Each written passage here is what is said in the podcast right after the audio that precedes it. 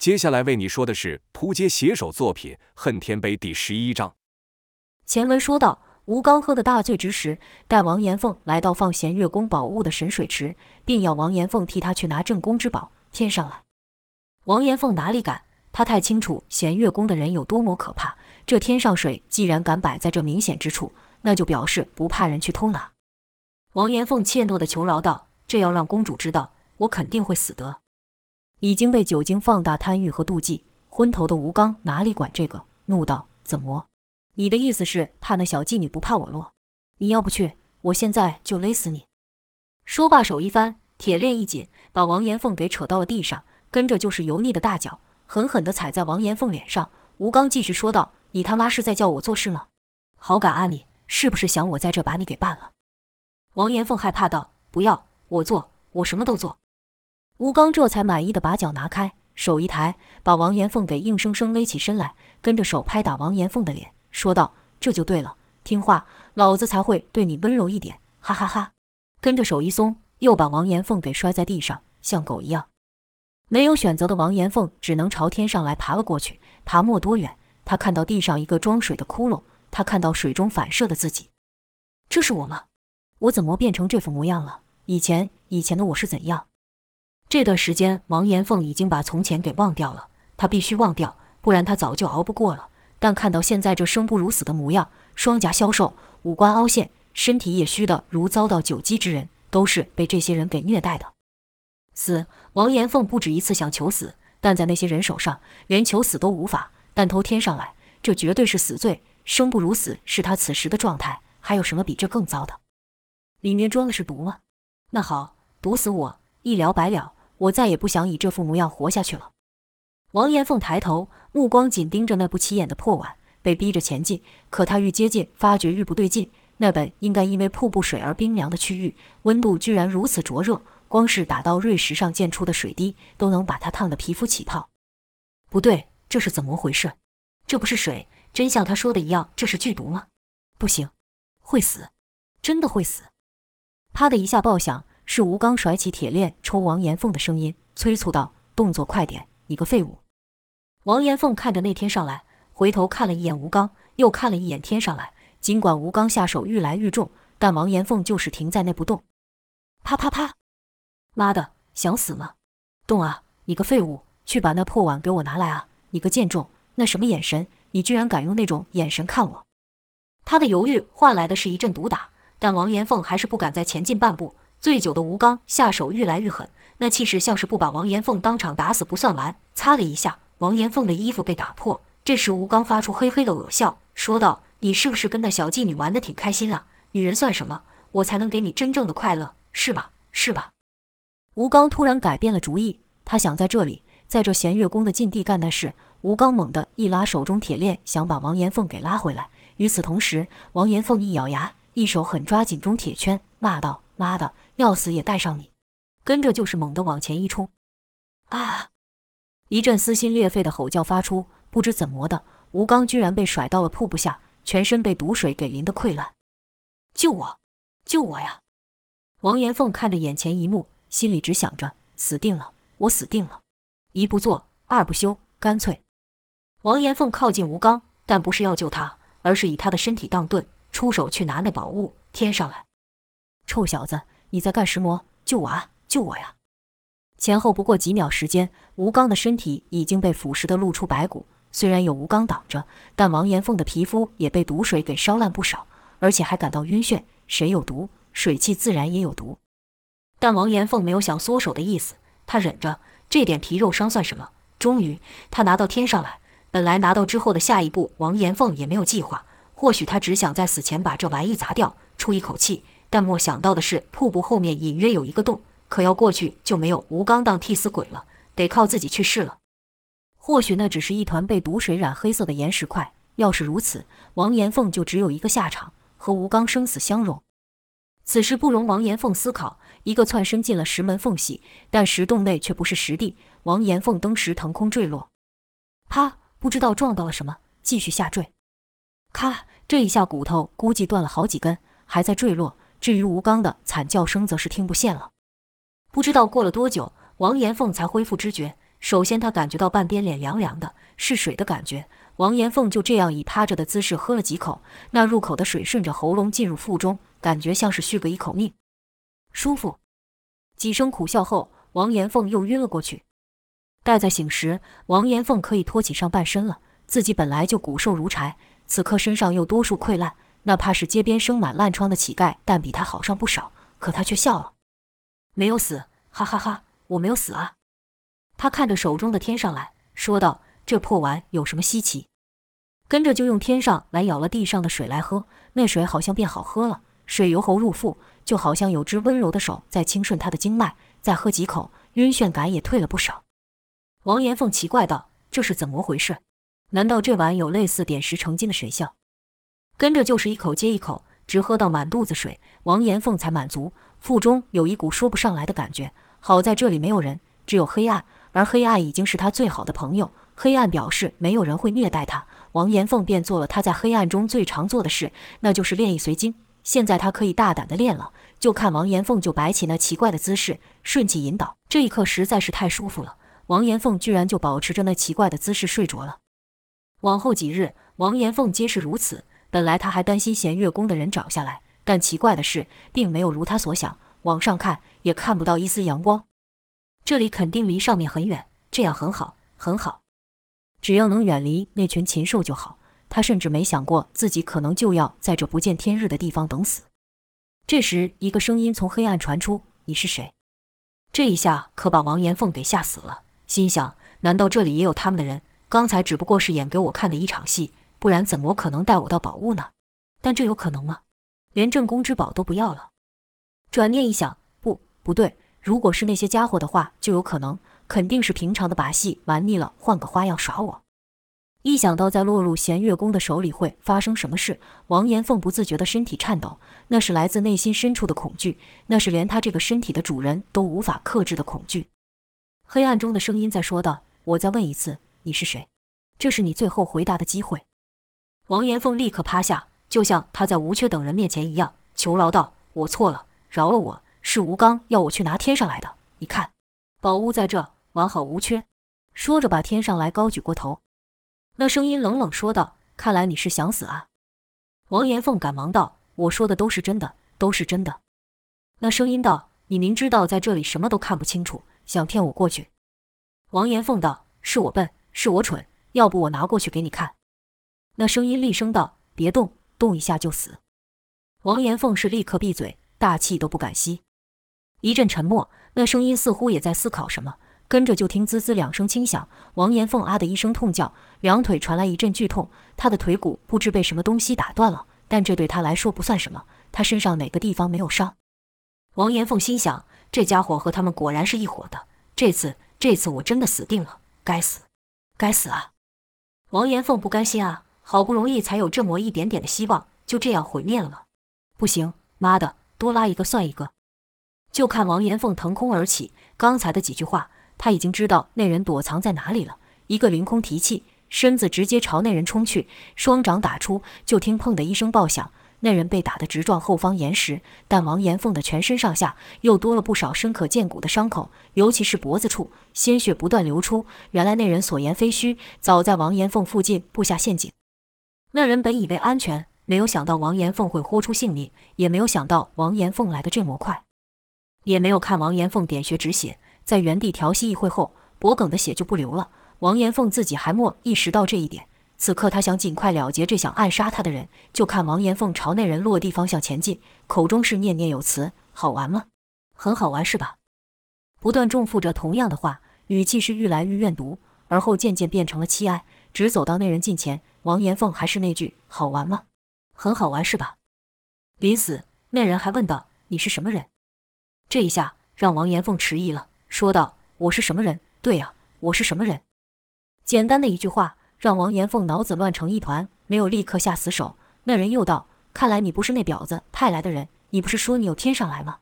给我看看。”其实那人也不知道王延凤是不是敌人，这么说只想拖延时间。哪知王延凤顺从惯了，听到命令便照做了，居然没想到当下只要再一击就能把隐藏的威胁除去。王延凤是乖乖的把天上来递给那人。那人摸了一会，兴奋地说道：“快，用这去舀水过来。”王延凤又照做了。那人接过后喝下，呼了好大一口气后说道：“真的是天上来，你不是他派来的人，这倒也是。他心里根本就没有我。”那人的话是这样说，但听起来又不是这回事，好像很失望一样。王延凤听出不对劲，问道：“你说什么？”那人道：“你饶我一命，我也饶你一命，如何？”王延凤没有立刻回话，他还在想这人在说什么，是不是想骗我，然后偷袭我？我现在打得死他吗？万一打不死，他会怎么对我？那人看王延凤不回话，又道：“你知道这碗的来历吗？是我替他带来的。”王延凤自然不信，说道：“你果然想骗我，这是他们的镇宫之宝，和你有什么关系？”那人突然大吼道：“我本来也是上面的人，该死！你这白痴！”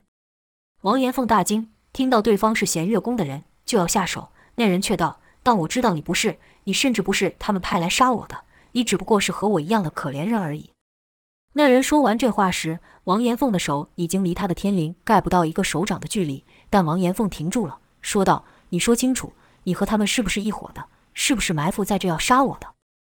那人哈哈大笑，说道：“我在这都几十年了，埋伏杀你，这埋伏也太久了吧？”王延凤还是不敢放松警戒，手依旧悬在那人头顶。那是个就算对方突下杀手，他也能打死对方的距离。王延凤道：“你刚才说可怜人是什么意思？”这宝物是你的，他们把你给抢了后扔到这里了。那人苦笑道：“你在说什么？他是何等尊贵的人，根本就不知道那毒水后面有这么一个岩缝，更不会晓得我在这里。倒是你怎么会掉进来？又为什么会有天上来这宝物？”这些事情一时间王延凤哪里能说个明白，只是将刚才的话又问了一遍。那人道：“天上来是我替他抢来的。”王延凤道：“你果然是他们的人，果然是在演戏，想骗我。”弦月宫没一个好人，去死吧！那人又突然吼道：“我才是弦月宫真正的主人，我才是天下第一，不是那姓易小白脸。”听那人说话奇怪，王延凤不免好奇，说道：“天下第一？你说你是天下第一？弦月宫真正的主人？”那人恨恨道：“当然。”王延凤又问：“你口中那个姓易的人是谁？”那人几乎是咬牙切齿地说出那人的名字，自然是易风云那畜生。王延凤更奇怪了。怎么这人也和易风云有关系？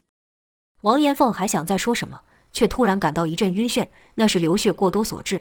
但他可不敢对面前这人掉以轻心，在坐地前先伸指点了对方的穴，就听那人闷哼一声，心想哪来的家伙，内劲如此诡异，这指力没有个数十年修为难以成就。但听他声音岁数并不大，奇怪也在。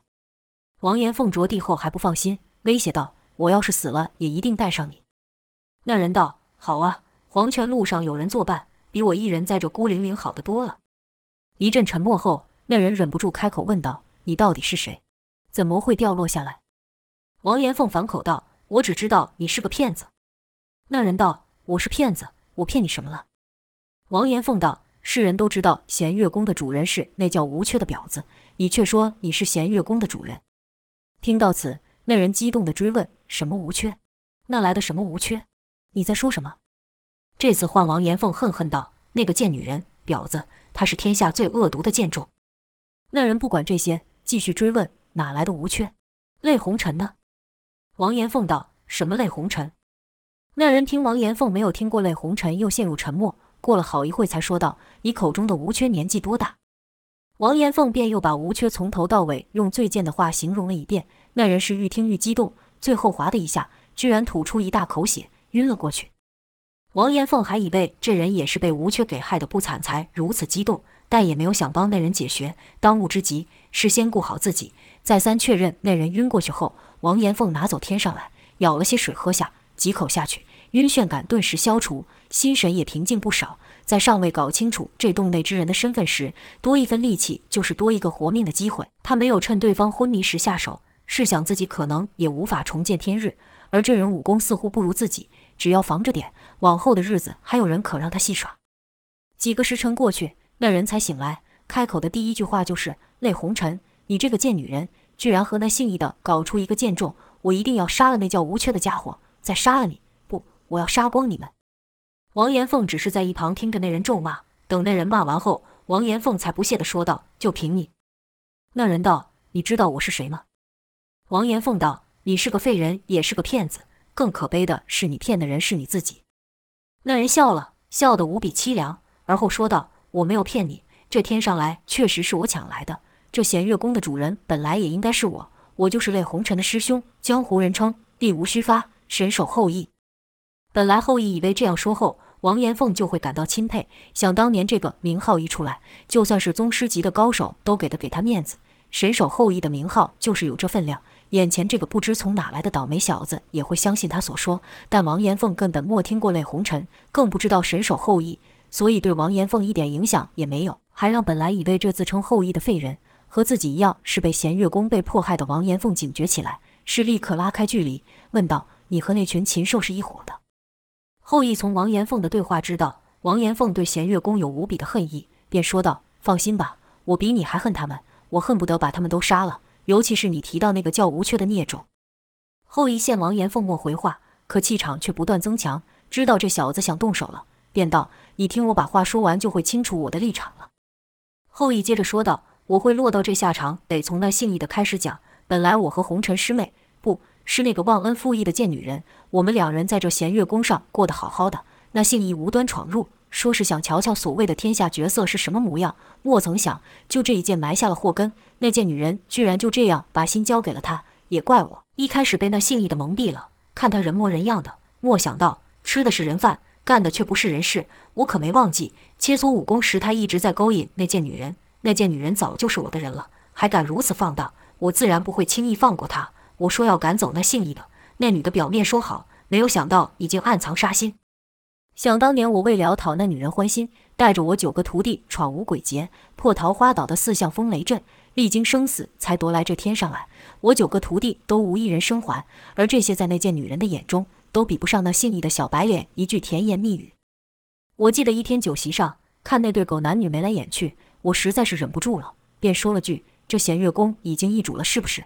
你不走，我滚。”那晚那贱女人来跟我求饶，说她心里只有我，和我求欢。哼！自从那小白脸来之后，她就没和我好过。那天深夜，我突然感到腹如千万针刺，全身气血也不受控制，好似有无数蚂蚁在啃食。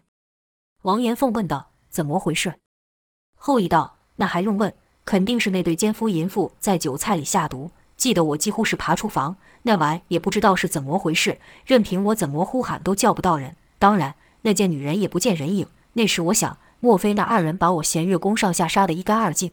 当下只有天上来可以救我，我便强忍剧痛朝那走去。可我没走一步，气力就消失不少，好像我脚底有洞一样，只感天旋地转，视线也变得模糊，只能隐隐到那哇哇的水声。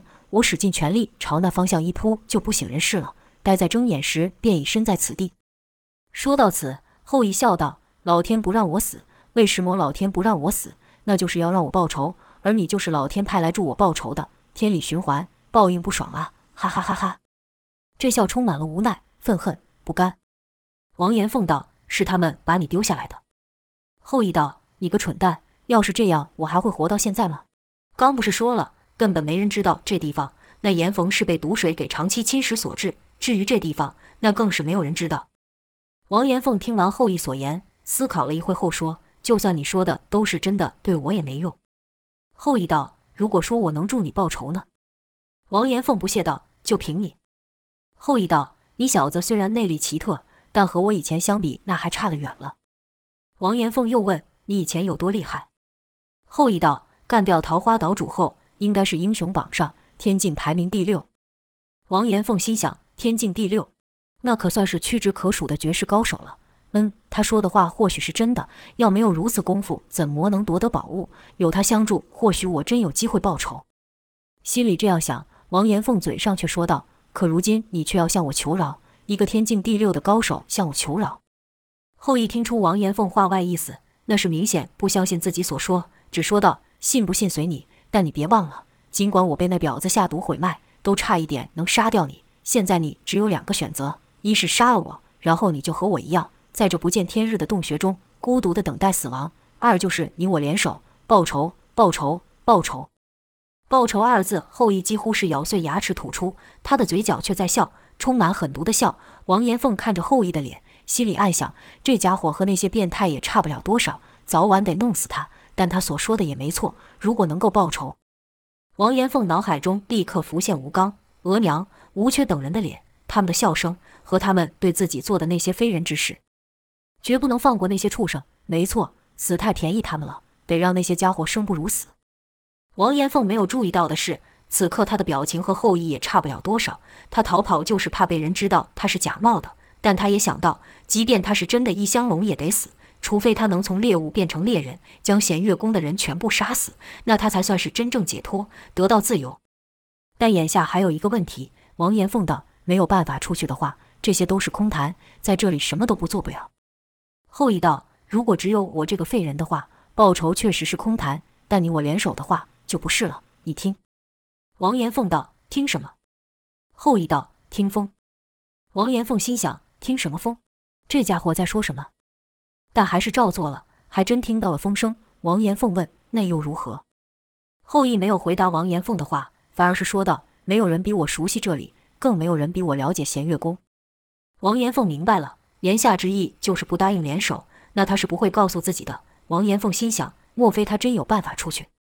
没有等王延凤说话，后羿又道：“你慢慢考虑，我哪都不会去，有的是时间。”王延凤思考一会后，心想：再怎样也不会比现在差了。再说，就算他想怎样，难道我连个废人都弄不死吗？王延凤道：“可就算真逃出去了又如何？那些家伙的武功可不是一般的高。”后羿道：“如果没有希望的话，你根本不会有机会说话。早在你掉下来的那一刻，我就能把你弄死。”王延凤心想：这话也不假，但这也使王延凤又多了一层隐忧。这人好生的心计。后羿又道：“你小子的内力不差，练的是什么武功？”王延凤当然不能说是易随经，而是随口说了一个，并道：“估计你可能没有听过，因为我们是极少涉足江湖，因为一次误会，出手伤了弦月宫的人，他们就杀我全家，又把我带回来，又逼我喝药，又在我身上做这些事。我的武功和他们比是天差地远，不然也不会被折磨至此。”王延凤身上的伤，后羿是早就看到了，江湖龙虎榜中也偶有一出手就跃升天境之辈的隐藏高手。后羿心想，这小子说的也在理。不然也不至于拥有一身强横内力，却落得如此下场。王延凤不容后羿多想，立刻说道：“所以我说，真能逃出这里又如何？只是又被他们折磨一次，那还不如带着等死。”后羿道：“笑话，有我在，怎么会不是他们的对手？”王延凤道：“可你也说你，你经脉已毁，成了废人。”后羿道：“你不会不知道江湖人称我力无虚发神手后羿是什么意思吧？”王延凤道：“是因为你善使弓箭。”百发百中了。后羿听完后心里暗笑，这小子没有说假话，连一点无理都不懂。其实王延凤哪里是如此？要真一点无理都不明白，岂能自通易随经？